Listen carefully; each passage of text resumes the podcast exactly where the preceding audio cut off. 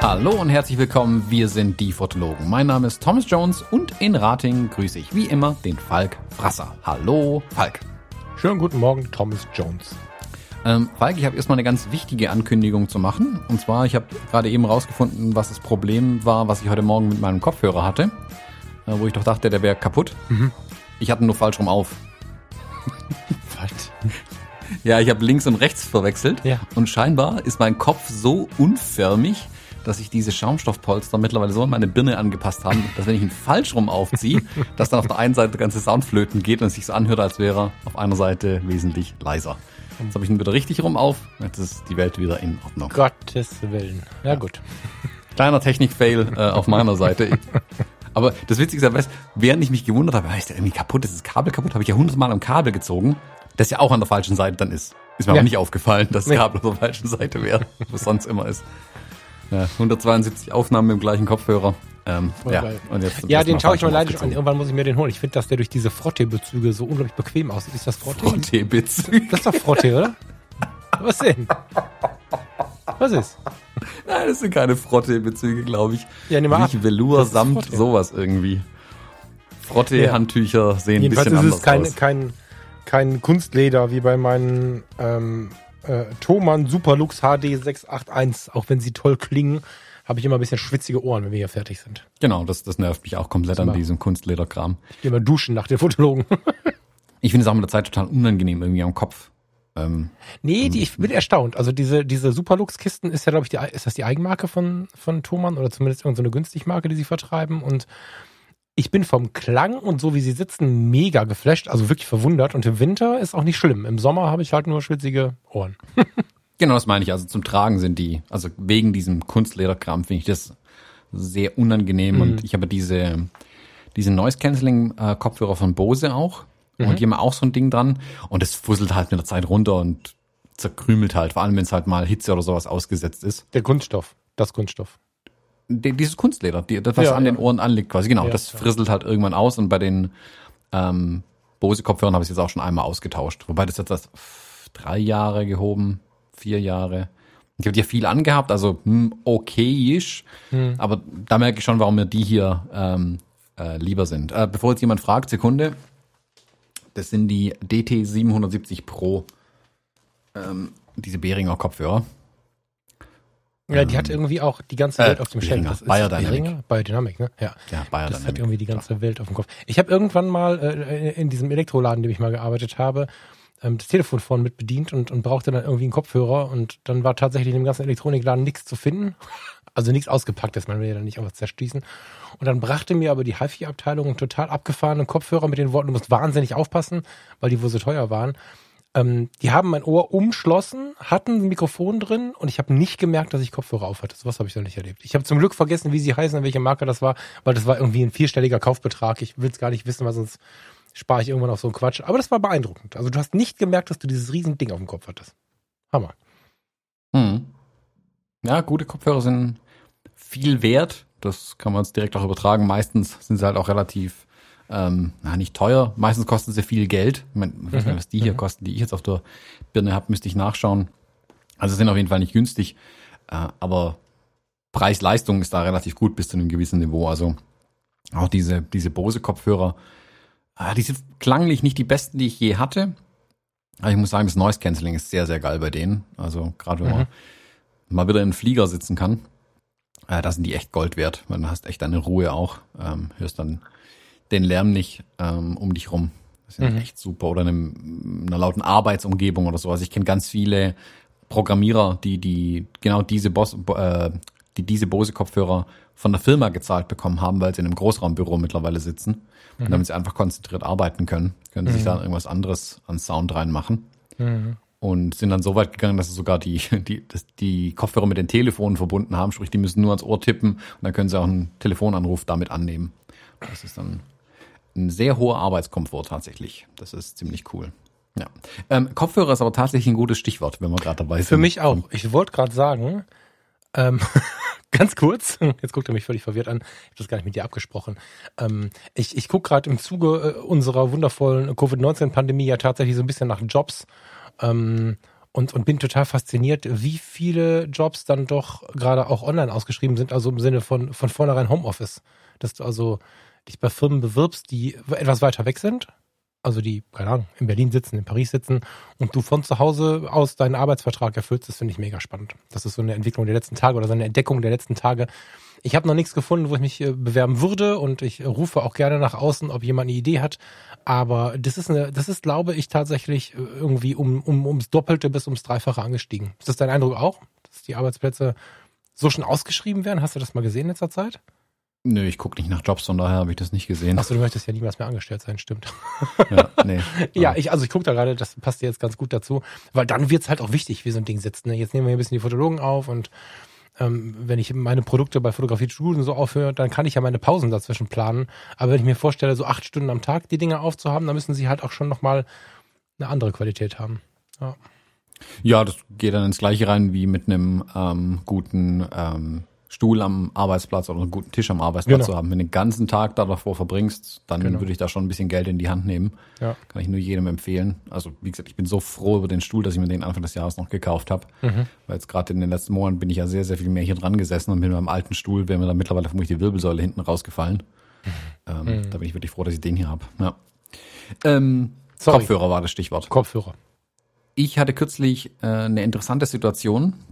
Ich habe es in unseren Shownotes ja auch schon reingeschrieben. Da steht entlaufene Maus im Laden. Ja, kryptisch ist das. Ich bin gespannt seit drei Sehr Tagen. kryptisch, genau. Ich war kürzlich einkaufen, oder ich war unterwegs, also ich war unterwegs, ich musste zur Post, ich musste ein Paket abgeben und dann bin ich auf dem gleichen Weg, weil in unserem ähm, ortsansässigen Tiernahrungsladen, die haben auch so eine DHL-Annahmestelle, dachte mir, ah super, das trifft sich doch, gehe ich dahin und kann alles auf einmal erledigen. Also bin ich zu besagtem Zoohändler, nennt man die so? Nee, heißt die noch so? Mm, ja, zoologischer. Ja, also auf jeden Fall, da, ja, da gibt's auf jeden Fall Futter für die Lila und Spielsachen. Und dann bin ich da hinten marschiert mit meinem Paket unterm Arm, hab das kurz abgegeben und dachte mir, komm, jetzt nehme ich gleich noch Futter mit für die Lila. Und bin dann mit ihr irgendwie durch die Regale geschlurrt, hatte meine Kopfhörer auf und hab äh, ein bisschen rumgeguckt, weil ich wieder nicht das Futter gefunden habe äh, für sie, weil riesiges Regal, viel Futter, viel Auswahl, gibt's ja alles Mögliche für Tiere. Ähm, da habe ich also gestanden, geguckt, geguckt, geguckt und die Lila nervt ja gern rum, wenn ihr langweilig ist. Dann, dann fängt sie so ein bisschen an zu heulen und zu fiepen, weil sie es dann doof findet und gern weiter möchte.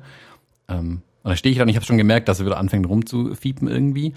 Und dann habe ich irgendwann, ich weiß gar nicht, warum habe ich meine Kopfhörer runtergenommen, ähm, hab, glaube zur Lila irgendwas gesagt und dann habe ich sie unten gelassen. Dann höre ich vorne an der Kasse, höre ich die beiden Angestellten so zueinander nuscheln. Du, wir müssen nachher gucken. Ich glaube, da ist irgendwo eine Maus entlaufen. Und ich stehe da so und denke mir so, oh Mann, echt. Lauf vor um die Ecke, die beiden gucken mich mit fragenden Augen an und dann sage ich so, nee, ist keine Maus, ist mein Hund, der so quietscht und fiebt. und jetzt, ich spiele das vielleicht mal kurz ein, ich habe es dir gerade eben schon vorgespielt, dass man sich mal so ein bisschen vorstellen kann, wie sowas dann klingt.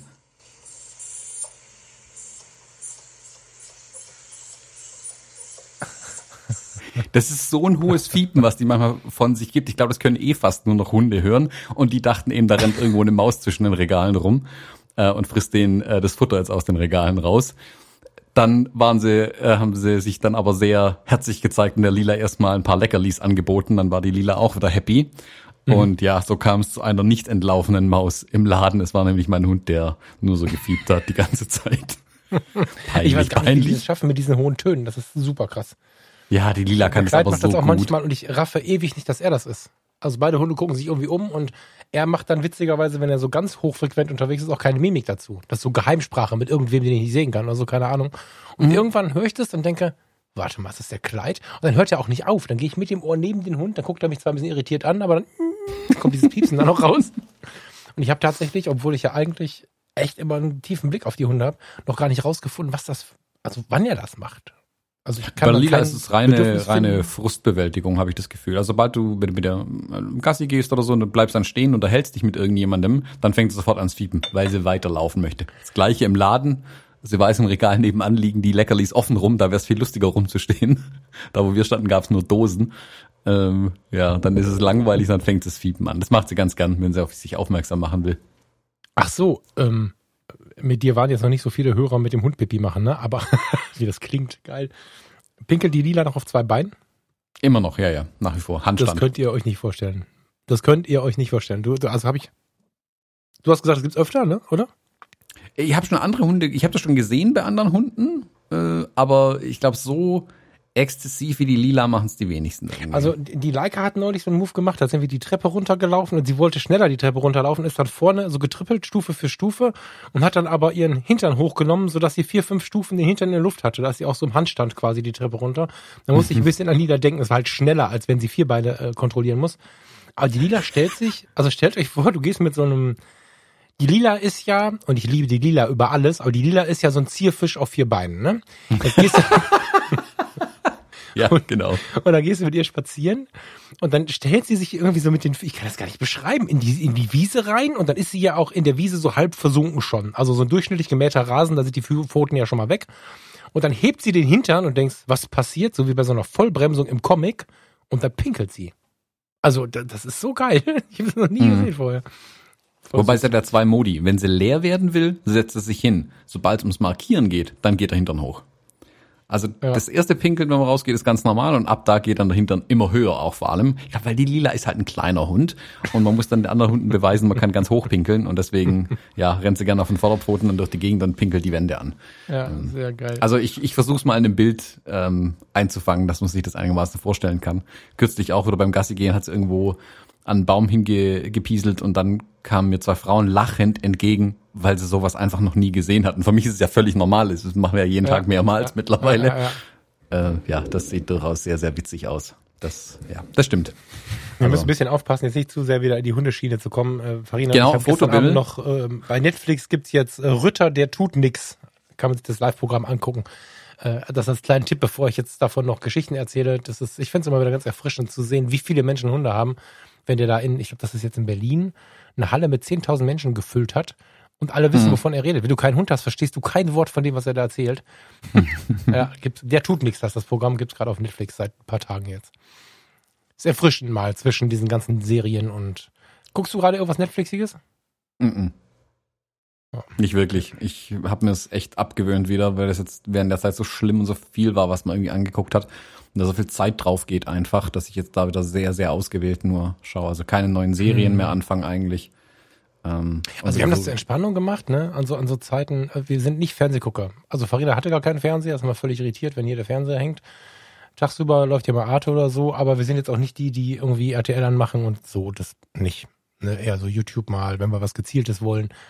Aber so eine gepflegte Netflix-Serie kann schon mal was, dann ist das aber auch eine und dann dauert das auch, bis wir die durchhaben. Aber wir hatten diese Rain, äh, Quatsch, diese Dark-Erfahrung. Kennst du Dark? Ich kenn's vom Namen, aber nicht gesehen. Ja, Dark ist nix für Leute, die in irgendeiner Form, also ich bin ja einer, der sagt eigentlich, ich mag das Düstere, ich mag die Melancholie. Ähm, Dark hat uns depressiv gemacht. Dark ist einfach geil gedreht. Es ist einfach die ganze Zeit dark in diesem, in diesem Film. Da musst du mega aufpassen. Das ist mega was für schlaue Leute. Also irgendwie auch interessant. Aber dadurch, dass es halt so eine lange, so lange dauert und so viele Episoden hat und so viele Wechsel drin hat, also wir waren, wir haben es äh, dann zu Ende geguckt, aber es war einfach unfassbar anstrengend, weil es nachher echt auf die Stimmung geschlagen ist. Selbst The Rain, wie der heißt, den haben wir jetzt auch gerade zu Ende geguckt, der wirklich auch sehr endzeitmäßig unterwegs ist, ist dagegen ein heiteres Kammerspiel mit viel zu lachen. Also, boah, jetzt suchen wir gerade was Positives, aber finden gerade noch nichts. Na gut. ja, Cheese nee, also fand ich ganz geil. Cheese Table haben wir mal reingeschaut, so auch ewig her. Was da halt mhm. ein, zweimal angeguckt davon. Ähm, aber ja, wie gesagt, ich versuche halt gerade ein bisschen, also ist halt, oh, geht halt viel Zeit drauf einfach auch dafür. Ja. ja. Ähm, und da habe ich jetzt in der letzten Zeit einmal geguckt, okay, muss, nach, muss gerade wirklich nach anderen Sachen gucken. Mhm. Ähm, das wäre eher, ja, Luxusgrad, da mich jetzt wirklich vor eine Serie mal wieder zu setzen und die tatsächlich zu Ende zu gucken. Mhm. Falk, willst du die Fotobimmel anhauen? Sehr gut. Äh, wir haben ein fotografisches Thema tatsächlich auch noch. Jetzt, warte, jetzt muss ich auf die Uhr gucken, wie weit wir schon wieder in der Episode Nee, wir sind Nach- gar nicht oh, so nach weit, oder? 14 Minuten, das ist ja völlig überschaubar. Nee, deswegen habe ich mir jetzt gewundert, warum ich so schnell hier plötzlich mit Fotografie anfangen soll. Ja, also Frechheit, in dem Podcast so früh über Fotografie zu reden. Ja, ja, ähm, wie, ich habe dir ein Video geschickt vorhin vor der, vor der Aufnahme, das du dir angeschaut hast, als Vorbereitung für die heutige Aufnahme, als Hausaufgabe, die du direkt vor, vor dem Ja. Unterricht gemacht hast. ja, ja. Ähm, ich, äh, ich empfehle euch vielleicht, also wenn ihr die Chance habt, wir reden aber auch drüber, wir erklären ein bisschen, was da passiert, äh, bei uns auf www.fotologen.de äh, in die Shownotes reinzuschauen, slash 172. Da findet ihr das oder in, in dem Podkla- Podcast-Player eures Vertrauens äh, kann man das oftmals auch direkt abrufen, leider nicht bei Spotify. Äh, da gibt's den Link zum draufklicken, ist ein YouTube-Video, Anschaubefehl. Also auf jeden Fall auch nach der Sendung. Guckt euch auf jeden Fall dieses Video an, ist ein toll gemachter Clip meiner Meinung nach. Mega. Ja. Falk, magst du erzählen, was da drin passiert und wie du dich jetzt fühlst? Ist nicht so wichtig, was da passiert, aber ich brauche jetzt 10.000 Euro. Ja, das, das, das ist ein Gefühl, das kann ich verstehen. Weil mir ging es ungefähr genauso. Ähm, äh, es ist, ähm, es ist ein, ein Produkt von Hasselblatt, was da beschrieben wird. Sollen wir es wirklich, ähm, wir müssen einmal beschreiben, ne? Also es gibt von Hasselblatt ein neues Rückteil, welches du sowohl an die alten Kameras anschließen kannst, als auch mit den neuen Objektiven, wie zum Beispiel von der X1D heißt die, glaube ich, ne? X1, wie Mhm. heißt die? X1D2 ist die Genau, das ist so ein aber ja. Adapter, den kannst du da auch drauf bumpen und dann hast du quasi ein Rückteil, welches mehr oder weniger mit einem Zentimeter Adapter, aber ansonsten sofort an so einem neuen Objektiv ist. Das ist quasi eine noch stylischere X1D. Also so kann man es, glaube ich, beschreiben. Die Kamera heißt, hilf mir kurz, Thomas. Das Rückteil heißt, Das die, also insgesamt heißt die Kiste 907X 50C. genau. Und damit holst du dir, wie ich finde, auch ohne das Video gesehen zu haben, schon Fotografiegeschichte ins Haus. Du kannst auf der einen Seite halt deine alte Hasselblatt, nimmst das Rückteil weg, wo du sonst den Film drin hattest, bumperst das auf und kannst deine alte Hasselblatt durch den Lichtschatzsucher, der oben aufgebaut ist, benutzen wie früher, kannst fotografieren wie früher und hast hinten das Ergebnis aber auf Film, äh, eben nicht auf digitalem Medium. Oder du nutzt halt sie als, als kompakte, weiß ich nicht, Reisekamera ist für eine Hasselblatt vielleicht ein bisschen übertrieben, aber am Ende habe ich da zuerst dran gedacht gerade, baust da ein neues Objektiv oder ein, ein Objektiv der neueren Baureihe drauf und hast halt eine Mittelformatkamera. Und dieses Spiel mit jung und alt, modern und, und so, modern und alter Zeit, das finde ich, fand ich schon super spannend und wir haben uns so mal drüber unterhalten und jetzt hat Thomas dieses Video aufgetan. Und in diesem Video, wer ist das, Thomas? Ich kenne ihn, ich habe keinen Namen. Mm, Genau, ich will noch mal kurz zur Erklärung. Also das ist im Prinzip ein Komplettsystem an Kamera. Dieses digitale Rückteil mit diesem Adapter für die aktuellen Objektive funktioniert als eigenständige Kamera mit den gleichen Objektiven wie die X1D-Serie. Mit den- Ich glaube, es sind die X-Objektive dann bei Hasselblad. Mm, Dieses digitale Rückteil lässt sich aber genauso gut an die alte V-Serie, also zum Beispiel an die, die ich habe, die 500 cm, anschließen, als statt einem Filmrückteil. Sprich, ich krieg beides gleichzeitig. Die Technik, die drin steckt in dem Digitalrückteil, ist aber die gleiche, die auch in der X1D2 drin steckt. Wir hatten da vor oh, vielen Monaten, glaube ich, schon mal drüber gesprochen.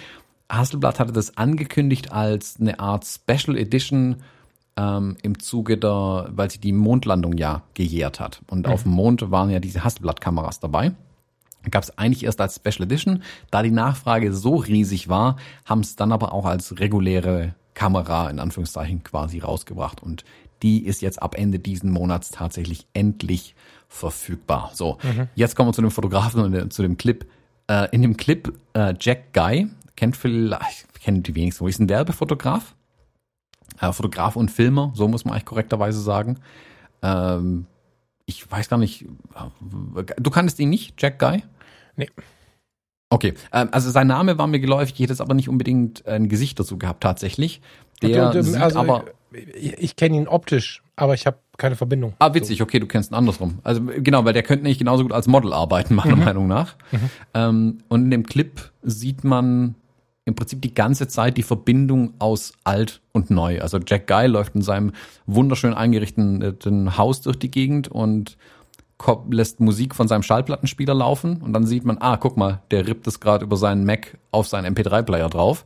Dann krallt er sich sein digitales Rückteil aus dem Regal raus und schließt an seine uralte Hasselblad 500 CM an, verbindet er also auch wieder alt und neu. Dann stöpselt er sein Elektroauto, die, die Ladesäule, die Ladezapfpistole aus seinem Elektroauto raus. Dann merkt man, das ist ein 68er Mustang, den er auf Elektro hat umrüsten lassen. Dann fährt er zu einem alten Gebäude, um das dann zu fotografieren. Und dann sieht man am Ende, okay, obendrauf ist ein super moderner Aufbau auf dieses Altgebäude oben drauf gesetzt worden aus Glas und Stahl und unten ist alles aus Ziegeln noch. Also es geht schon nicht um diese Verbindung aus alt und neu. Das ist jetzt sehr abstrakt erklärt. Guckt euch dieses Video an, weil das verursacht ähm, Gefühle bei mir. Ja, ich habe halt vorher gesagt, ähm, bevor wir über das Video gefunden haben, witzigerweise, lass uns mal über die Sehnsucht sprechen, die so Hasselblatt, Leica und solche Marken vielleicht auslösen. Nicht zuletzt durch ihr Storytelling oder durch die eigentliche tatsächliche Geschichte, die sie haben. Und genau. dass du dieses Video, das ist sehr professionell gemacht, es ist eine Musik drunter, klar, es läuft ja auch die Schallplatte. Es ist ein sehr sehr, sehr geiler Raum zum Wohnen. Es ist alles auch da, irgendwo zwischen Vintage und Hightech äh, im direkten Wechsel. Dieser Mann ist einer von den ganz attraktiven, aber weißhaarigen Männern, die viel erlebt haben im Leben und jetzt einfach noch voll im Leben stehen. Ähm, mega magisch, was das Video macht, weil das natürlich die Sache noch ein bisschen erweitert und nicht nur reines Storytelling äh, ähm, nimmt, sondern auch Dinge aus unserem Leben nimmt, indem wir einfach die Dinge, die mal waren, mit denen die sind und die werden, verbinden. Also das ist eine ganz, ganz, ganz, ganz besondere, eine ganz, ganz besondere äh, Art, das darzustellen. Und wenn ich dieses Video, das darf ich mir nicht nochmal anschauen. Ich habe ja vor ein paar Jahren mal alles, was ich hatte, verkauft, um endlich, viele Jahre her, eine Vollformatkamera, damals eine EOS 5D und ein 50 Millimeter besitzen zu dürfen. So ein Video könnte mich dazu bringen, alle Kameras, Objektive zu verkaufen, um ab sofort mit einer Hasselblatt in einem Objektiv zu arbeiten. So viel berückt das in mir. Und das ist halt die Frage, ist, äh, also wo kommt es her? Warum lassen wir uns, und ich meine es gar nicht negativ, weil ich kann mich davon auch gut inspirieren lassen, warum lassen wir uns da so, so stark drauf ein? Warum bilden sich solche Sehnsüchte in uns? Finde ich mega spannend. Hast, also, weil du hast ja auch gesagt, würdest du kaufen jetzt, ne? Ja gut, ich wollte es davor schon kaufen, so ist es nicht. Äh, jetzt will ich mir halt auch den Mustang und das Haus kaufen. Ah, verstehe, ähm, ja. Also das ist eher, also die Hasselblatt, das war ja schon immer klar, aber ähm, ja, ich hätte gerne das Haus, das Auto, den Schallplattenspieler, hm, warum nicht? Mhm. Und ja, wird dann am Ende gerne noch so aussehen wie er. Ähm, ja, also, also wenn Werbung soll ja darauf abzielen, Sehnsüchte zu wecken, damit man sich dann Produkte kauft. So, das ist mhm. der Zweck von Werbung. Der Clip also zu 100% Zielerfüllung, würde ich sagen. Äh, Im Jahresgespräch für diesen Werbeclip, der hat gut abgeschnitten, der bekommt eine Gehaltserhöhung. Mhm. Mm, Hasselblatt ist ja schon auch eine Marke, die nicht gerade im niedrigen Preissegment unterwegs ist. Ähm, entsprechend ist da immer ein Haben-Wollen-Faktor, glaube ich, dabei. Aber mit dem Clip, da sprechen sie schon richtig viele Leute, glaube ich, nochmal an. Ähm, warum das so ist, keine Ahnung. Das spricht halt genau dieses diesen haben wollen Part im Gehirn bei mir an. Ähm, man kann sich da selbst irgendwie sehen, kann sich vorstellen, oh ja, ich könnte das auch, also diese berühmten Spiegelneuronen. Ich kann mir ganz genau vorstellen, wie ich auch mit diesem Mustang durch die Gegend fahre zu meinem nächsten Job ähm, und dann mit meiner Hasselblatt da aufkreuz. Ah, ja, also gesagt, ursprünglich wollte ich die Kamera ja haben wegen der äh, Mondlandungskiste, da bin ich ein großer Fan davon. Ähm, und weil ich sehr wahrscheinlich nicht mehr auf dem Mond landen werde, will ich zumindest so eine Kamera haben. Mhm. die sind natürlich unbezahlbar, aber diese Special Edition hat da bei mir zwei ähm, Kästchen abgehakt. Einmal Hasselblatt und einmal mhm. Mondlandung. Mhm. Jetzt, dass das jetzt als normale Edition, also als ganz normale im Regal liegende Kamera in Anführungszeichen gibt, ist eigentlich fast noch cooler, weil die, die Special Edition wäre komplett schwarz gewesen. Schön, keine Frage. Mhm. Ich habe aber eine verchromte 500 cm, also mhm. mit normalen Chromleisten außen dran. Und die reguläre ähm, Kamera hier mit dem digitalen Rückteil, die passt quasi perfekt auf meine hinten drauf, was es nur schlimmer macht, dass ich es haben will. ja, das stimmt. Die sehen halt sehr, sehr schön zusammen aus. Das ist richtig. Ja. Ich glaube ja fest, und da haben wir schon viel darüber diskutiert und ich habe da auch schon viele Rückmeldungen bekommen von denen, die es mitfeiern und auch von denen, die sagen, das ist Quatsch. Mm.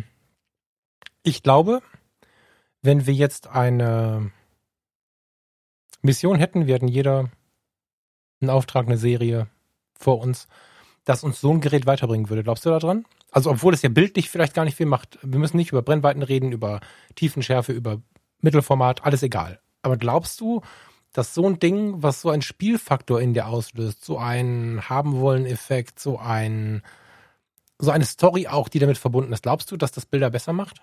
Nee. Spannend. Ähm, Nö, weil ich auch nicht glaube, dass Technik Bilder besser macht. Das kann noch so eine arg gute Mittelformatkamera sein. Wenn du nicht fotografieren kannst, kannst du nicht fotografieren. Punkt. das kann aber einen Anreiz bieten, sich mehr damit zu befassen. Das glaube ich.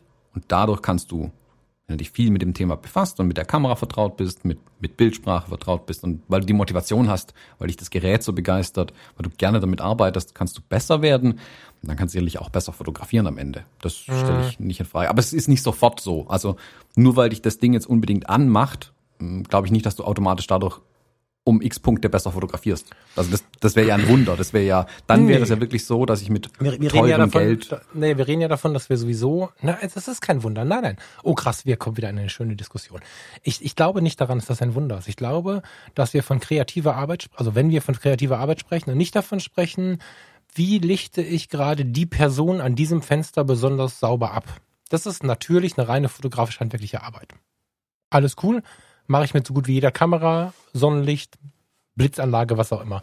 Wenn wir aber davon sprechen, eine Mission zu haben, etwas darzustellen, etwas zu beobachten, etwas vielleicht sogar mit einem Model, männlich oder weiblich, völlig egal, zu entwickeln, dann glaube ich, dass Inspiration und Wohlgefühl Gutes tut für das, was wir da entwickeln. Sowohl körperliche und, und seelische Gesundheit als auch irgendwas, was uns anfixt. Ein Ort, der uns inspiriert. Ich bin mir sehr sicher, dass wir, wenn wir ein, wir sollen ein Plattencover fotografieren für irgendeinen Menschen, super berühmt oder unbekannt, völlig egal.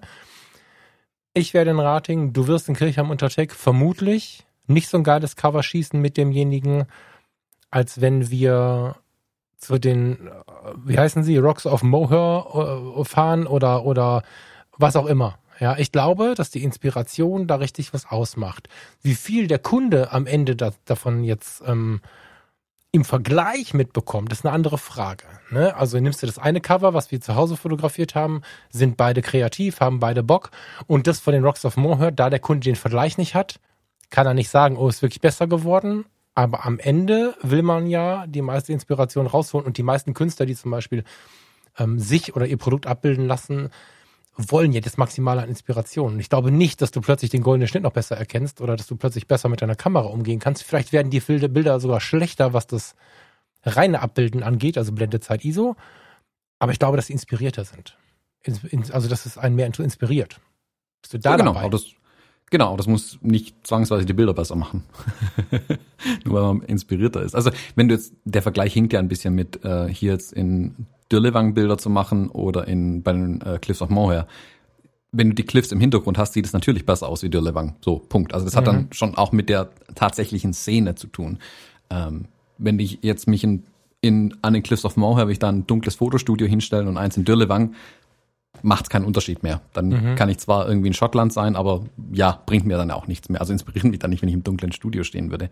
Ich glaube schon, dass so eine Kamera ein inspirieren kann, dass sowas den einen oder anderen kreativen Gedanken auch weckt und so. Ich glaube aber nicht, dass es das kann man nicht quantisieren, glaube ich einfach. Das macht jetzt nicht 20 Prozent bessere Bilder oder 10 Prozent, vielleicht nur 10 Prozent bessere Bilder. Also es macht nicht den riesigen Unterschied am Ende. Es macht natürlich schon was aus. Wir haben das ja schon mal gesprochen, wenn man auf Reisen geht und so weiter, dass einen die neuen Eindrücke natürlich inspirieren. Ich glaube auch, dass so eine Kamera am Anfang neue Eindrücke und neue Impulse mitgibt. Also allein dieses oben in den Sucher reinzuschauen, macht schon, bringt einen völligen Perspektivwechsel natürlich. Und du wirst dadurch anders fotografieren. Vielleicht erstmal schlecht, aber es inspiriert dich vielleicht auch tatsächlich mal eben aus der Hüfte, also von Hüfthöhe tatsächlich zu fotografieren und nicht auf Augenhöhe. Das macht ja schon einen riesen Unterschied bei der Fotografie. Ja, ich glaube, dass ein Gerät einen inspirieren kann. Ich glaube aber nicht, dass es am Ergebnis den gigantischen Unterschied macht. Vor allem nicht sofort. Also das kommt dann mit der Zeit, glaube ich, eher tatsächlich. Also weil mich das Gerät inspiriert, kann es sein, dass ich wieder rausgehe und mich tatsächlich weiterentwickeln möchte und dann auch weiterentwickle. Also oder was heißt mich weiterentwickeln möchte, vielleicht will ich es gar nicht mich weiterentwickeln, aber dadurch, dass ich wieder mehr fotografiere, weil ich Spaß mit dem Gerät habe, das mich inspiriert, dann werde ich automatisch auch ein Stück weit wieder besser. Also ich glaube schon, dass da eine Verbindung da ist. Ich glaube, man sollte es aber nicht überbewerten, weil das ist dann genau das Problem, was viele haben. ich gehe nur raus, weil ich ein neues Objektiv habe. Ich gehe nur Ja, fotografieren, weil ich genau. eine neue Kamera habe. Und da in die Falle tappen leider so, so viele. Du musst, äh, na, du musst halt dich prüfen. Also es gibt Menschen, die da einfach auch nicht empfänglich sind. Ich rede da hier tatsächlich von Inspiration und Philosophie. Es gibt Kameras, die ich mir anschaue und dann sofort ähm, damit irgendwas umsetze, was mir nie in den Sinn gekommen wäre und so. Ich bin aber auch ein sehr philosophisch getriebener Mensch. Ähm, das führt auf der einen Seite manchmal für Begeisterung oder zu Begeisterung. äh, Auf der anderen Seite sagen die Menschen manchmal, was labert der da? Da, da musst du natürlich auch ein bisschen Typ für sein, der sich dann von sowas auch anstecken lässt. Ne? Ich gehe ja noch weiter. Ich meine, jetzt hatten wir gerade die Hasselblatt, die auf dem Mond war. Diese Sonderedition gibt's ja auch von dieser Kamera. Ähm, sie haben die Omega auf den Mond gebracht. Und ähm, wenn ich mir eine Omega-Uhr anschnalle, ich habe leider keine, aber wenn ich mir eine anschnalle, werde ich halt auch kreativer. Das ist völlig verrückt, aber in den Augen mancher. Aber ich glaube, sich die Gedanken zu machen, was inspiriert mich im Leben und für, bringt mich weiter, ist schon schlau. Vincent Peters ist ja, glaube ich, ein Fotograf, wo wir uns einig sind, dass der Geschichte geschrieben hat, oder? Wie siehst du das? Geschichte geschrieben ist jetzt relativ, aber Also in der fotografischen Welt ist das für mich. ist ein also, sehr bekannter, sehr fähiger Fotograf. Genau, So. also du musst da nicht mitgehen. Also in meiner Welt ist das jemand, der die, die fotografische Geschichte tatsächlich auch ein bisschen geprägt hat. Das ist so. Und der fotografiert ja bis heute sehr viel mit der RB67 von ähm, Mamiya. so. Und diese RB67, ich hatte die, ach, du hattest die auch schon mal in der Hand, stimmt. Da waren wir zusammen Mhm. am, Unperfekthaus. Das ist ja sowas wie eine Mikrowelle mit Objektiv von der Größe her. Dieses Teil wollte ich unbedingt haben, hab sie leider abgegeben. Und was du jetzt meinst, ist vielleicht das Gleiche. Ähm, man kann dann nicht analog plötzlich nur noch die geilsten Bilder machen, sondern muss sich da auch wieder ranwagen, damit umgehen lernen und dadurch, dass, dass du nur zehn Fotos machen kannst, habe ich sehr, sehr viel Meditatives fotografiert, was mir unglaublich gut getan hat, um aber zu diesem zu diesem Effekt zu kommen, äh, damit richtig was kreativ umsetzen zu können, braucht es halt diesen digit- digitalen Anschluss. Und deswegen habe ich bei der gerade noch so sehr daran gedacht, also sowieso die neu digitalen Leicas, aber auch jetzt noch mehr bei der Hasselblatt. Du kannst im Prinzip viele Punkte aus der jetzigen Fotografie mitnehmen, hast aber so ein inspirierendes Ding in der Hand. Du bist nicht gebremst von einem Film, der nur zehn Fotos oder zwölf Fotos beherbergt, sondern du kannst das digital erfassen, sehen, was habe ich gerade gemacht und kannst was erarbeiten. Und deswegen glaube ich, dass mit einem Digitalrückteil die alten Kameras wirklich nochmal einen Shift machen können. Aber das ist halt eine Typfrage. Also wenn jemand ganz nüchtern ist und sagt, ich lese ja mal Testberichte und kenne immer die Linienpaare der Auflösung und so, der wird vermutlich mich gerade nicht verstehen und auch keinen Unterschied festmachen und, und fotografisch da keinen Unterschied machen. Das stimmt. Ja. Ja, ich glaube halt, wie gesagt, es, ich will es nicht abstreiten, dass es was bringt, aber ich würde es nicht überbewerten.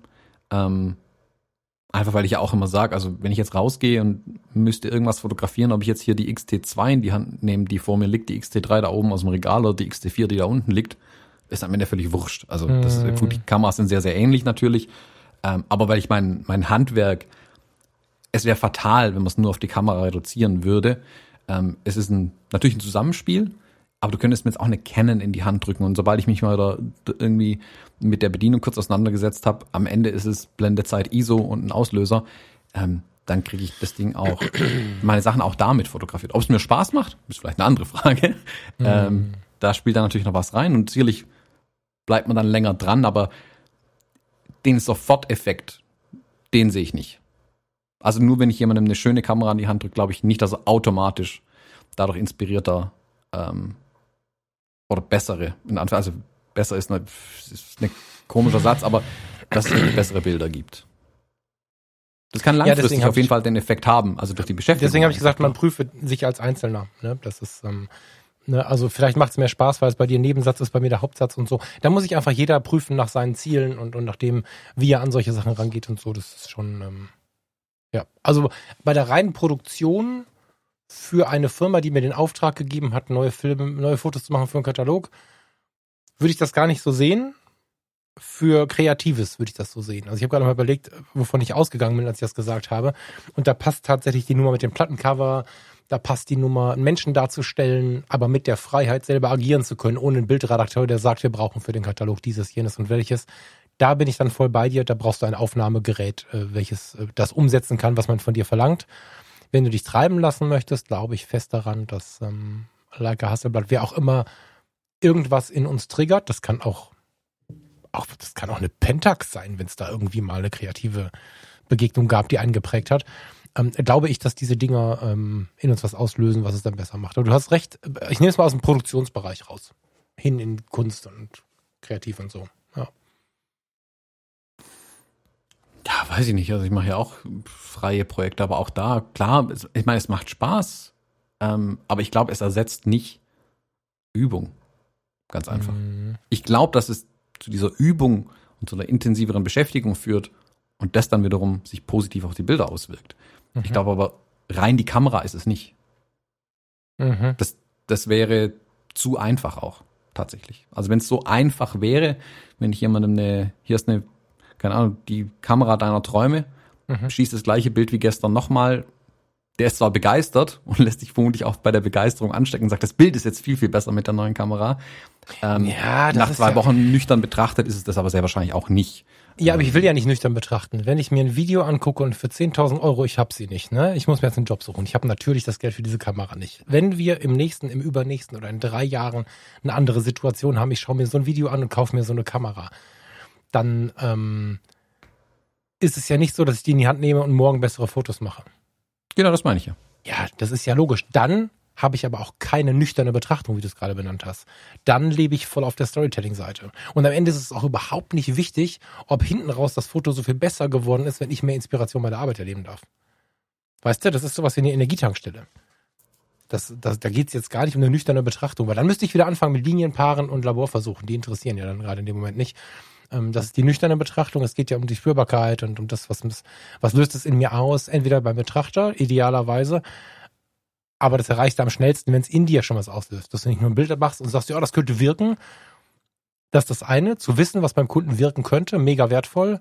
Du musst selber die Gänsehaut haben. Beim nee, Fotografieren schon. Und du musst gar nichts, aber das ist ein Ideal, was ich finde. So. Muss ja auch nicht für den Kunden sein, aber das, das Ergebnis am Ende beim Fotografieren, wenn man es so nimmt, ist ja dann das Bild, das irgendwie rauskommt. Mhm. Und da glaube ich halt nicht, dass eine, teurere und inspiriertere, inspirierendere Kamera sofort bessere Bilder erzeugt. Das, das geht um teuer. Teuer ist für die Nee, nee, ich meine nur, also bei dir es halt teuer ist. Ja. Ähm, und das für die meisten halt oftmals die inspirierenden Kameras sind, leider Gottes. Ähm, ich glaube nicht, dass es sofort zu besseren Ergebnissen, zu besseren Bildern führt, ob für einen selbst oder für andere. Es kann einen natürlich emotional dazu verleiten, die Dinge erstmal besser zu finden, weil ich die mit einer neuen Kamera oder neuen Objektiv, egal, austauschbar, dem neuen Gerät gemacht habe. Mhm. Ich glaube, langfristig kann das den Effekt haben. Dass es mir mehr Spaß macht währenddessen, das will ich nicht bestreiten. Ja, dann Klar, hast du doch sofort bessere Bilder. Nee, du hast sie nicht besser belichtet, du hast sie nicht besser aufgelöst, das ist nö, das alles ist unwichtig. Ah, dann hast du schöner, dass du mit mehr Spaß fotografiert, aber du hast keine besseren Bilder. Ja, das ist bei mir anders. Wenn ich, wenn ich nicht gut drauf bin, mache ich keine Bilder. Also ne, eine Hochzeitsreportage mache ich ja mit scheiß Laune, weil da passiert mehr oder weniger das Gleiche. Ich sehe, auch wenn ich vielleicht selber gerade nicht so gut drauf bin, äh, und das natürlich nach außen nicht zeige, aber ich sehe ja, was da passiert. Ich sehe diese Liebe, diese Liebe nehme ich mit. Das ist ähm, aber ein Ablauf, den wir ja schon so einige Male gemacht haben. Ein, ein klassisches Porträtshooting auch keine Frage, aber diese Art der Fotografie, die künstlerisch emotional spürbar ist, wo ich wirklich auf Menschen einwirken muss, wo ich wirklich was Besonderes holen möchte, nicht nur ein schönes Porträt von einem schönen Menschen, sondern was Besonderes, da brauche ich ja irgendwie eine Form von Inspiration und das ist doch also ich finde die Verbindung, ich extrem wichtig zwischen, äh, ich bin irgendwie inspiriert und angezündet von was auch immer, und wenn es eine Schallplatte ist, die läuft, als dass, ähm, also die Bilder sind de facto bei mir und ich glaube, da kann ich auch für viele mitsprechen, nicht in jedem Emotionszustand gleich, wenn wir, also es kommt immer auf die Art der Bilder an, aber es gibt unglaublich viele Arten der Fotografie, die mit den, mit den, mit den, mit den Emotionen intensiver oder weniger intensiv sind. Doch, das glaube ich aber schon. Doch, doch, doch. Also da bin ich auch fest von überzeugt. Vielleicht trifft es dann nicht auf dich zu oder vielleicht trifft es auf mich überdurchschnittlich intensiv zu. Das kann sein. Aber also ich persönlich. Nee, aber dann, dann musst du da trennen. Du, du vermischst da zwei Dinge, die ich versuche zu trennen gerade.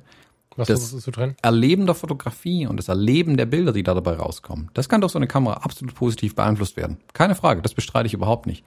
Aber objektiv betrachtet, wenn du wenn ich jemandem Bilder in die Hand drücke, der weder dich noch die Kamera noch den ganzen Prozess dahinter kennt, der nicht emotional an den Dingern dranhängt, auch an dem Bildinhalt nach Möglichkeit nicht, der kann es ja nur tatsächlich Ja, das ist ja aber ja auch nicht interessant. Das ist ja nicht wichtig. Genau, das Also meine ich, aber das meine ja, ich. ja. Das, das ändert Okay. sich dadurch nicht, das will ich ja Nee, sagen. okay. Das tatsächliche Ergebnis, was nachher als Datei vorliegt, ist nicht besser oder schlechter durch eine, also wir klammern jetzt mal aus, zu sagen, was, ich mir was nicht freistellen kann, weil ich ein Blende 16 nur habe und so, das ignorieren wir mal kurz alles. Zwei vergleichbare Kameras, die eine inspiriert mich brutal, die andere ist ein reines Handwerkszeug. Wenn sie beide technisch das gleiche können, kommt am Ende das gleiche Bild raus. Wenn ich es betrachte, gefällt es mir vielleicht besser, weil ich es inspirierter gemacht habe und ich natürlich emotional eine andere Beziehung auch zu dem Bild habe, zu dem Prozess, der dahinter stand habe. Rein objektiv am Ende macht es es aber leider nicht besser. Aber, und das ist das, es kann mich dazu verleiten, diese Begeisterung am Prozess, die Begeisterung meiner Bilder, die ich mit meinem neuen Gerät gemacht habe, dran zu bleiben. ja, besser dann zu habe ich werden. das jetzt verstanden. Dann sind wir in einem verschiedenen Kontext unterwegs, weil ich habe das gerade nicht geframed. Ich war gerade in der Fotografie im Allgemeinen, in der Liebe zur Fotografie und so und nicht in irgendeinem Kontext, dass ich irgendwem was bieten muss. Natürlich, wenn ich einen Auftrag bearbeite, ähm, natürlich stehe ich dann stehe ich dann da und muss ein stimmiges, gutes Bild abliefern. Und wie du gerade gesagt hast, wenn jemand neutral, be, be, ohne Emotionen bewertet, ist das Bild gut oder nicht gut, dann ist das Bild genauso gut. Das ist aber auch nicht der Teil, der interessant ist äh, in dem Moment. Also, ähm, wer, ob du jetzt ein Bild machst oder ein Bild machst und ob jemand ein Bild von seinem Wohnwagen kriegt, äh, den er verkaufen möchte, weil er jetzt einen neuen Wohnwagen entwickelt hat, oder ob er ein Bild vom Wohnwagen kriegt. Wenn das halt technisch gut ist, ist es technisch gut. Wenn das aber ein besonders rockiges Lifestyle-Produkt ist, ähm, wo der Entwickler unglaublich viel Emotion reingehämmert hat, oder, oder halt ein Plattencover oder ein Foto von jemandem, der sich in einer besonderen Art und Weise sehen möchte oder so, äh, dann ist es was anderes, weil dann auch in der Betrachtung eine Emotion steckt. Also ich bin jetzt gerade in der emotionalen Welt der Fotografie unterwegs, in, in der die ich für mich Ja, mache das oder auch ja. ne, so. Und Das, da, das mache ich an Haken ran, da stimme ich dir jetzt zu. genau, und da hat es volle Relevanz, denke ich. Ja, ich widerspreche dir da gar nicht. Ich Okay. sag nur, Also das objektive, aber ja, ja. nüchtern betrachtete Ergebnis wird es erstmal nicht verändern. Auf lange Sicht ja, definitiv. Also wenn ich ständig mit einer Scheißkamera arbeiten muss, die mich voll annervt, Phase One, dann werde ich auch keine guten Ergebnisse damit liefern. Wenn ich aber eine Kamera habe, die mich begeistert, die mich jeden Tag anzieht und mich motiviert, auch Bilder zu machen. Das kann ich jedem empfehlen. Wenn du eine Kamera findest, die dich motiviert, rauszugehen, auch wenn du vielleicht keine Lust hast zu fotografieren, geiles Teil, dafür gib Geld aus. Gib nicht Geld dafür aus, nur weil sie zwei Megapixel mehr hat. Das ist Schwachsinn. Ähm, aber wenn du, wenn ich sie mir nur ins Regal stelle und nur einmal im Jahr damit fotografiere, finde ich es dann vielleicht cool, aber es wird keine Entwicklung stattfinden. Also ich glaube, man kann nicht unbedingt trennen. Das ist ja oft so, ich habe das jetzt erst die Tage wieder gehabt, von wegen, ähm, ist eine sehr teure Kamera, deswegen macht die so gute Bilder. Ich roll da ja nur noch mit den Augen eigentlich. Ähm, also da ging es um meine GFX. Ja, aber das Bild hätte ich mit meiner, mit meiner alten XT2 genauso gut machen können. Aber natürlich sage ich auch, dass die GFX mich zum Teil auch begeistert und ich gern mit dem Gerät arbeite. Also ob das jetzt dann einen Unterschied ausmacht, glaube ich nicht unbedingt. Mir im Prozess macht es aber viel mehr Spaß, gerade tatsächlich mit der GFX zum Beispiel zu arbeiten. Und ich weiß, ich hätte sehr, sehr viel Spaß, eine Zeit lang auf jeden Fall, ähm, mit dem digitalen Rückteil an meiner 500 CM zu arbeiten. Ich meine, ich fotografiere nach wie vor gerne auf der äh, 500 CM, auch analog. Wobei, jetzt habe ich kürzlich zwei Filme durchgeschossen, die komplett unbelichtet waren. Da muss ich mal gucken, was mit der Kamera los ist. ähm, da, da wäre ein Digitalrückteil dann tatsächlich sehr vernünftig. Dann hätte ich das vielleicht gemerkt und äh, nicht zwei Rollen Film verballert. Ähm, und ich bin bei dir, dass der Prozess auf jeden Fall besser gemacht werden kann durch sowas. Also das lässt sich aber auch vieles ja auch übertragen. Also Autofahren, keine Ahnung, ähm, äh, Handwerkern. Also ich glaube auch da, ähm, wenn die Leute mit tollem Werkzeug arbeiten, wo sie sagen, boah, ich will mit meinem tollen Werkzeug arbeiten, ich habe vielleicht noch keine Idee, aber ich lasse mich jetzt mal durch ein Stück Holz und mein tolles Werkzeug inspirieren. Das funktioniert schon, klar. Kleidung. Aber wenn man so ist wie ich und keine Ahnung davon hat, wird es trotzdem nicht Ja, ja. besser. Ähm, wenn du aber, also dieses, dieses Kleidungsding zum Beispiel, ne? ich meine, jetzt bist du sehr auf Minimalismus, hast jetzt heute auch wieder ein schwarzes T-Shirt an, wie fast immer, wenn ich dich sehe. Wie die letzten Find ich geil. 172 Folgen. Aber das ist genau das, in dem du dich, ähm, in dem du dich wohlfühlst. Also so. Und wenn du jetzt deplatziert oder wenn du dich mit der falschen Kleidung an den falschen Ort begeben hast, fühlst du dich unwohl. Und wenn man sich die, die, die Ausstrahlung von Menschen anschaut, die sie im Leben auch haben, also auch eine gewisse Form von Performance. ja, so Human Performance quasi. Und du kommst irgendwo an, hast, hast Kleidung an, die dir nicht passt. Ein, ein, ein Mädel, wobei das betrifft die Männer genauso, hat sich was angezogen, wo die Stelle, die man nicht so mag, besonders hervortritt. Oder eine Stelle, die man bisher gar nicht bemerkt hat, plötzlich komisch aussieht. Man hat plötzlich einen Bauch, man hat irgendwie Brüste, wo man Mann ist, man hat was auch immer. Und dann kann es sein, dass du den ganzen Tag eine absolut geminderte Ausstrahlung hast und dein Gegenüber sieht nichts von dem, was du siehst, sieht nur deine schlechte Ausstrahlung. Und das ist ja in der Gesamtperformance und den ganzen Tag wirklich schlimm bei einem Menschen, mhm. der dir entgegenkommt und dir Hallo sagt, bei den Menschen, mit denen du Zeit verbringst, bei den Menschen, bei denen du einkaufst. Du versprühst diesen Scheiß halt. Und aus solchen Gründen glaube ich einfach, dass das äh, ziemlich allumfassend ist, dieses Thema Zufriedenheit und auch Inspiration. Und wenn du jetzt die Dinge anziehst, die dich entweder richtig inspirieren oder zumindest dich zufrieden werden lassen, wie dein, äh, dein schwarzes T-Shirt und die Story, die dahinter steht, warum du das machst. Das ist ja auch eine Message. Eine sehr deutliche Message übrigens auch, die du da fährst. Glaube ich halt, dass es halt besser ist. Und darauf begründet sich das so. Auf diese Annahme, dass wir von manchen Sachen inspiriert werden und von anderen Sachen auch hart gebremst werden können. Na, gehen wir auf eine Hochzeit jetzt, ähm, auf dem Jagdschloss, wo viele Leute mit der XT3, mit der XT4, mit der, mit der EOS R in Urlaub fahren und bevor du losfährst, komme ich jetzt an und sag, guck mal hier, Thomas, das hier ist die Sony Alpha, wie hieß die noch? A358 oder was? Das ist diese ganz, ganz, ganz, ganz kleine Spiegelreflex von vor acht Jahren. Die drücke ich dir in die Hand und sag dir jetzt, du machst jetzt damit die Hochzeit auf dem Jagdschloss. Da fühlst du dich höchstwahrscheinlich auch nicht wohl mit. So, und ähm, das ist so ein bisschen das, was bei hinten rauskommt. So. Und da glaube ich übrigens auch, dass sogar die Bilder schlechter werden können. Naja, wenn mich mein Werkzeug aufhält, auf jeden Fall. Und ich bin das jetzt bei der Ausstrahlung. Ich bin jetzt dabei, Jagdlos. Dich persönlich interessiert zwar nicht. Du sagst auch ganz kühl, ich kann genauso gut fotografieren damit. Aber alle gucken ja. und sind irgendwie etwas amüsiert und so. Und äh, du hast einfach, also du bist quasi fotografisch, technisch underdressed. So. Das fällt schon auf. Nee, da habe ich mich schon eine Weile davon gelöst, muss ich ehrlich gesagt sagen. Weil ich hatte das am Anfang, habe ich das ein paar Mal durchexerziert. Ähm, Gerade auf den Hochzeiten, wenn dann ähm, Uncle Bob mit seiner 5D Mark IV und einem 70-200 neben mir stand und irgendwie 10.000 Euro in seinem Rucksack mit sich rumträgt, während ich da mit meiner XT2 und zwei Festbrennweiten rumlaufe. Und ich dann auch erstmal ein bisschen peinlich aussehe, in Anführungszeichen, weil ich so eine kleine, billige, komische Kamera hab. Ich weiß, was ich kann. Nee, die also, da bin ich ist so ja die, selbst, die hinter dir steht. Die ist ja keine billige, komische Kamera. Nee, nee, aber das Gefühl, was, dass die anderen belächeln einen dann so ein bisschen, man fühlt sich Ja, aber mit, nicht mit deiner, mit dieser kleinen Mini-Oldtimer-Kamera, die ich dir Ja, und wenn du jetzt eine kleine, ich meine, wenn wir jetzt nicht gerade von einer Spielzeugkamera reden, sondern von einem technischen Gerät, das den rein technisch gleichen Output liefern kann und ich sie bedienen kann, bin ich ehrlich, da stehe ich drüber. Also wenn ich das jetzt in so einem Kontext runterhandwerkern muss, ähm, dann will ich auch liefern. Also da ist es mein Anspruch dann auch, liefern zu können. Ich meine, mich nervt es auch, wenn eine Kamera nicht funktioniert oder keine Ahnung, wenn jetzt fällt meine XT3 runter und ich muss die XT2 nehmen, denke ich mir auch, oh je, die ist ein bisschen langsamer am Autofokus, aber am Ende des Tages macht es keinen Unterschied. Wenn ich dann eine, eine Sony in die Hand nehme, dann ist es halt eine, eine Sony. Aber ich glaube, ich, ich lasse mich nicht, was ich ganz massiv vermeiden will, ist, dass ich mich runterziehen lassen wollen würde von der, von der Kamera, dass mein Werkzeug mich bremsen kann, weil es mich, weil es nur ein Werkzeug ist. Das darf nicht passieren. Da muss ich, glaube, da will, will ich drüber stehen, da spreche ich jetzt aber auch nur für mich. Mhm. Ähm, das darf auf gar keinen Fall passieren. Ähm, dass mich eine Kamera begeistern kann, ja, sicherlich. Wobei ich da auch ehrlich gesagt dann eben vorsichtig wäre tatsächlich, wenn ich mir denke, oh, das habe ich im Mittelformat fotografiert, das ist richtig cool geworden. Und trotzdem halt die Hand abgeschnitten in der Hälfte vom Bild. Scheiß auf Mittelformat. Es geht mir auch gar nicht um die Wertigkeit. Nee, nee, nee, ich meine jetzt halt irgendwas, was, was mich inspiriert in der ja, ja, oder mit ja. der, mit der Hasselblatt, ganz egal. Und dann habe ich halt nicht drauf, vor lauter Begeisterung nicht drauf geguckt, was ich fotografiere. Ähm, das ist fast sogar gefährlicher manchmal. Also, dass man mhm.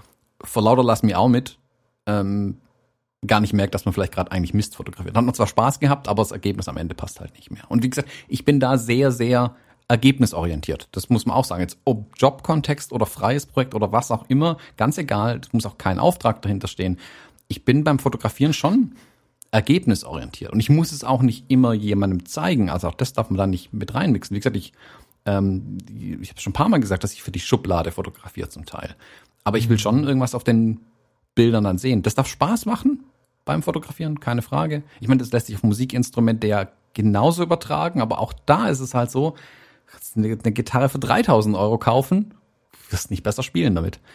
Ähm, wenn du aber dran bleibst und wenn die 3000 Euro Gitarre dich begeistert, dann wirst du besser spielen. Also ich, den Soforteffekt. Das macht in dem Moment Spaß, ja. Es bringt aber nicht sofort ein besseres Ergebnis.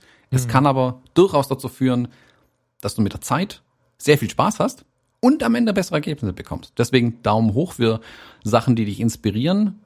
Ähm, Daumen runter für zu große Erwartungshaltung fürs Ergebnis. Der Prozess macht sicherlich Spaß, aber das Ergebnis ist nicht sofort besser. Das wäre Sonst wären Kameras, glaube ich, sogar noch viel teurer tatsächlich. Ich glaube, ich glaube, so ich glaube, in Teilen reden wir äh, Thomas Fall klassisch aneinander vorbei und in Teilen sind wir uns da einig. Ich, ich würde da, ich würde da mal raus, dass sich da einfach jeder seinen seinen Teil von wegnehmen kann, äh, der ihn da betrifft und würde nochmal nachhaken wollen, weil ich kann mir vorstellen, dass das vielleicht auch der eine oder andere noch im Kopf hat. Du hast gerade einen räuspernden ähm, Rant auf die Phase One gemacht und da würde ich gerne mal kurz rein. Was, was war da dein Gedanke gerade? Dass ich eine Kamera für 60.000 Euro in der Hand hatte, die nicht funktioniert hat dann habe ich einen Händler angerufen und gesagt, was ist das für ein Mist? Ich brauche eine, die funktioniert. Dann hat er mir eine gebracht, die hat genau drei Bilder lang funktioniert. Also Erzähl mal mehr davon, das ist ja geil. Das war ein, Werbeshoot, wo man mit der Phase One gearbeitet hat. Und das fand ich halt einfach eine komplette Katastrophe. Am Ende hat man es dann mit einer Nikon D weiß der Herr was fotografiert, ähm, was viel aufwendiger war, aber die Kamera hat zumindest performt und kostet einen Bruchteil mhm. von so einer Phase One. Also da denkt, da war mein, da war meine Begeisterung erstmal groß, so eine Phase One in der Hand zu haben waren aber sehr schnell ernüchtert davon, dass die Kiste halt einfach nicht funktioniert hat. Ähm, und gar kein Ergebnis, wenn man so will, rauskam. Und wer nicht mit einer alten, was heißt alt, damals auch einigermaßen aktuellen Nikon Spiegelreflex mit einem Nikon Objektiv dran, was alles ähm, State of the Art war, aber in Anführungszeichen nur Kleinbild, nicht das oh tolle, begeisternde äh, Phase One Gerät, hat seinen Job erfüllt. Und ich glaube nicht, dass meine Bilder, also da sind meine Bilder eher schlechter geworden durch die äh, tolle Kamera in Anführungszeichen. Ähm, wie gesagt, deswegen glaube ich, also wie gesagt, ich komme, ich bin natürlich ein anderer Fotograf wie viele, die uns zuhören. Das will ich ja gar nicht bestreiten. Deswegen versuche ich das immer so ein bisschen aufzudröseln. Ich bin am Ende natürlich meist auf Jobs, wo das Ergebnis wichtig ist. Ganz einfach, weil ich dafür bezahlt wird auch. Oder ich für mich was mache, wo ich das Ergebnis haben möchte. Mhm. Wenn es darum geht, einfach nur zu fotografieren, selbst da will ich das immer, aber gerne verwende ich dafür natürlich eine Kamera, die mir auch Spaß macht ähm, zu verwenden. Aber deswegen hast du einen Podcast, der heißt Fotografie tut gut und ich habe einen, der heißt Fotografie Business Podcast. Das, das meinte ich ja gerade und total wertfrei oder, genau, oder mit, das ist mit aber einer gewissen Liebe, als ich gesagt habe, das ist so ein Thomas Falk Ding, wo wir nicht nicht zu 100 Prozent übereinkommen und nicht mal mehr so richtig verstehen, was der andere sagt, was ich aber auch gut finde, weil wir von ich verstehe voll, was du sagst. Ne? Ich verstehe voll, was du sagst. Ich versuche nur zu framen ein bisschen, dass ich sag, ich verstehe voll und ganz, dass eine Kamera wie die jetzt zum Beispiel dich inspiriert, dir Spaß macht beim Fotografieren. Will aber die, die, wie haben wir es genannt, Einwandvorbehandlung gleich durchführen und sagen, dass es jemand anderem, der die Kamera nicht inspirierend findet, der beim Shooting nicht dabei war, das Bild nicht so toll findet wie du vielleicht. Weil das objektive Ergebnis nicht sofort besser ist. Aber, und da gebe ich dir ja voll und ganz recht, wenn die Kamera dich begeistert, hast du den Elan weiterzumachen. Deswegen rate ich zum Beispiel, um es mal ein bisschen zu vergleichen, wenn mich, ich bin früher ganz, ganz, ganz viel gefragt worden, auch nach Musikinstrumenten kaufen. Ah, hier gibt's gerade ein Angebot, äh, 50 Euro Gitarre, soll ich die meinem Sohn kaufen? Nee, bitte nicht. Bloß nicht. Ja, aber ich weiß ja nicht, ob der dabei bleibt, ich will ihm keine teure kaufen. Kauf ihm die 50 Euro Gitarre und ich garantiere dir, du hast 50 Euro zum Fenster rausgeworfen. Die Gitarre ist kacke, der wird daran keinen Spaß haben, er wird es niemals durchziehen. Kauf ihm zumindest eine 600 Euro Gitarre 300 kosten die mittlerweile vermutlich nur noch die guten. Mit der wird er Spaß haben. Die lässt sich schöner spielen, die klingt ein bisschen besser schon, die sieht auch nach was aus, da muss er sich nicht ganz so arg schämen dafür. ähm, und dann bleibt er auch dabei und hast du 300 Euro richtig gut investiert. Und der äh, Sohn, die Tochter, ist völlig wurscht, hat auch Spaß dann an dem Gerät und es macht dann was. Da glaube ich schon dran. Aber ich glaube halt, dass es auch die Zeitkomponente einfach benötigt. Im Moment bin ich voll bei dir, da gebe ich dir ganz, ganz, ganz recht im, als Momentaufnahme betrachtet, macht es Spaß und inspiriert und ist kreativ. Mhm. Und dann sollte man aber dranbleiben. Das ist das Einzige, was ich sagen will. Dass man eben nicht nur so einen One-Shot macht da damit. Ja, das also eine, eine einmalige Verbesserung tritt da, glaube ich, nicht so spürbar groß ein. Es ist nicht so, dass es gar nicht eintritt, aber nicht so groß, definitiv. Also es macht nicht den himmelweiten Unterschied, den man Ich meine, der spürbare Unterschied ist vermutlich viel, viel größer in dem Moment als der messbare Unterschied. Weißt du, ich meine? Ja, und ich bleibe dabei, wir müssen da gar nicht immer so zielführend diskutieren, dass irgendwer Recht oder Unrecht hat, dass man so als kleinen, ne, so genau. Ähm, weil ähm, zwei Leute, zwei Meinungen, ne, wie du schon sagst, Fotografie Business Podcast und Fotografie tut gut. Der spürbare Unterschied ist in mir aber die Hauptsache. und deswegen, ähm, ne, so. Also, ja. Lange Rede, kurzer Sinn. Ich ähm, glaube, dass das dass da auch jeder seinen Weg finden muss, aber drüber nachdenken ist halt schon, schon eine schlaue Sache. Ich beneide auch die Menschen, die mit sehr viel Vernunft arbeiten können ähm, an solchen Dingen, weil äh, wenn wir, wenn wir in der Fotografie uns bei den Objektiven mal umschauen, es macht im Endergebnis für den Kunden heute keinen Sinn, Objektive für 4.000, 5.000 Euro zu kaufen, für die klassischen Spiegelreflexkameras oder Spiegellosen, die wir heute benutzen. Es gibt für fast jede Kamera Lösungen für unter 1.000 Euro, die genauso performen und ähm, wer das kann, der und, und dann nicht irgendwie in, in dieser Sehnsucht nachrennt und trotzdem einfach, also das ist halt sehr, sehr viel wert, wenn man da ein Business mit hat und, und, und einfach eine gewisse Preis-Leistung irgendwie beachten muss und so weiter und so fort. Ähm ich glaube aber auch, und deswegen sollte sich da jeder prüfen, dass es Menschen gibt, die mit einer Leica M für 5000 Euro, das kostet inzwischen sieben oder so, ne? Also ist wahnsinnig teuer geworden. Ähm trotzdem bessere Bilder machen. Ob die jetzt besser sind oder in einem halben Jahr, ist dabei jetzt nicht so wichtig, aber ähm, das gibt es schon. Ja, ob sie besser in der Abbildung sind, wird sich zeigen, weil den manuellen Fokus muss man bedienen. Aber ich glaube, dass sie spürbarer werden. Aber gut, wir drehen uns, Thomas, deswegen äh, wollte ich da gerade schon mal ein bisschen raus, weil ich fand das gar nicht negativ, als ich gesagt habe, da haben wir eine etwas andere Sicht und verstehen uns nicht zu 100 Prozent. Ich glaube das nach wie vor.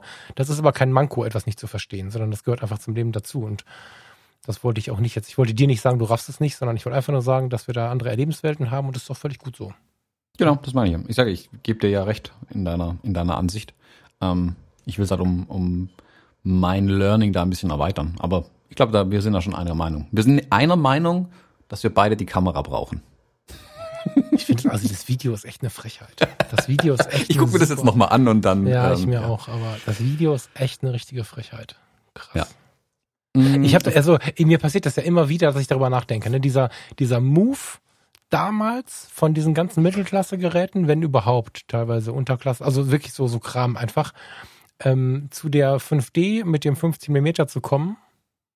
Das war schon krass und ich habe mehr als einmal drüber nachgedacht, ob es Sinn machen würde, eine Standardbrennweite in irgendeiner total für mich persönlich inspirierende Mittelformatkamera zu wechseln und in dem einfach alles andere abgegeben wird, finde ich richtig krass. Also das passt halt in, in, nicht unbedingt in alle Schienen der Hochzeitsfotografie, aber das reizt mich immer wieder, weil das ja auch eine Form von ganz krassem Minimalismus ist. Werde ich auch nie von, irgendwann mache ich das auch noch mal im Leben. Warte mal ab, das ist äh, tief in mir drin, fürchte ich. Ja, ja, haben wir noch ein bisschen Zeit vor uns, von daher können wir das ja noch machen. Im Leben, Falk, also, ja, ich hoffe. Zeit 57, vor uns. 33, bitte? Ja, Zeit vor uns ist aber das Stichwort. Du musst noch was ankündigen, was nächsten Samstag passiert. Also nicht jetzt am Samstag, sondern nächsten Samstag, am 5. September Samstag. Ach, jetzt muss ich das ankündigen. Letzte Woche hast du das angekündigt. Jetzt ja. habe ich das so schnell nicht verstanden. wir treffen uns, liebe Leute, mit euch, wenn ihr wollt. Wir wollen, dass ihr wollt. Mm, um äh, Thomas 16.30 19 Uhr. Ach, das waren die anderen. Siehst, jetzt habe ich schon, ah, das habe ich schon verraten. Ähm, wir treffen uns um 19 Uhr online, wenn ihr wollt, zu einer Zoom-Grill-Session. Wir hängen, wenn ihr wollt, miteinander rum und äh, quatschen den Abend, nehmen uns Zeit, äh, machen uns, also Thomas, äh, Kai Beermann und ich hauen uns tatsächlich irgendwie was auf den Grill oder besorgen uns irgendwie ein bisschen was zu essen und zu trinken. Ein gemütliches Kaltgetränk und verbringen Zeit mit euch. Wir würden uns freuen, wenn ihr euch anmeldet. Auf fotologen.de findet ihr dazu auch noch einen, einen Anmeldelink und dann ähm, ja, müssen wir mal gucken. Dann sammeln wir für euch auch noch ein bisschen Themen ein. Ist jetzt keine Hausaufgabe, es muss jetzt nicht jeder irgendwie sich ein Thema erarbeiten, nicht, dass nachher einer enttäuscht ist, aber es wäre ganz schön, wenn ihr ein bisschen was zum Quatschen mitbringt, wenn ihr vielleicht sogar Lust habt, mit ins Gespräch zu gehen. Und äh, was ich vorher geteasert habe, die 16.30 Uhr, das geht an die Leute, die unser Nizza-Workshop gebucht hatten und an die, die auf der Warteliste standen. Ähm, die beobachten bitte ihr, ihr Ihren Posteingang von der E-Mail-Adresse, auf der Sie den Nizza-Workshop gebucht haben, ein bisschen. Da kommt da nochmal eine extras, exklusivere Geschichte, ein kleines Bonbon für euch. Weil der Workshop ja schon nicht stattgefunden hat, würden wir mit euch gerne auch eine Kleinigkeit machen. Aber die große Crowd, alle zusammen am 5.9. um 19 Uhr online. Der Link dazu befindet sich auf der Seite fotologen.de. So sieht's aus. Bis dahin. Drauf. Schöne Woche. Bis dann. Tschüss. Bis dahin. Tschüss.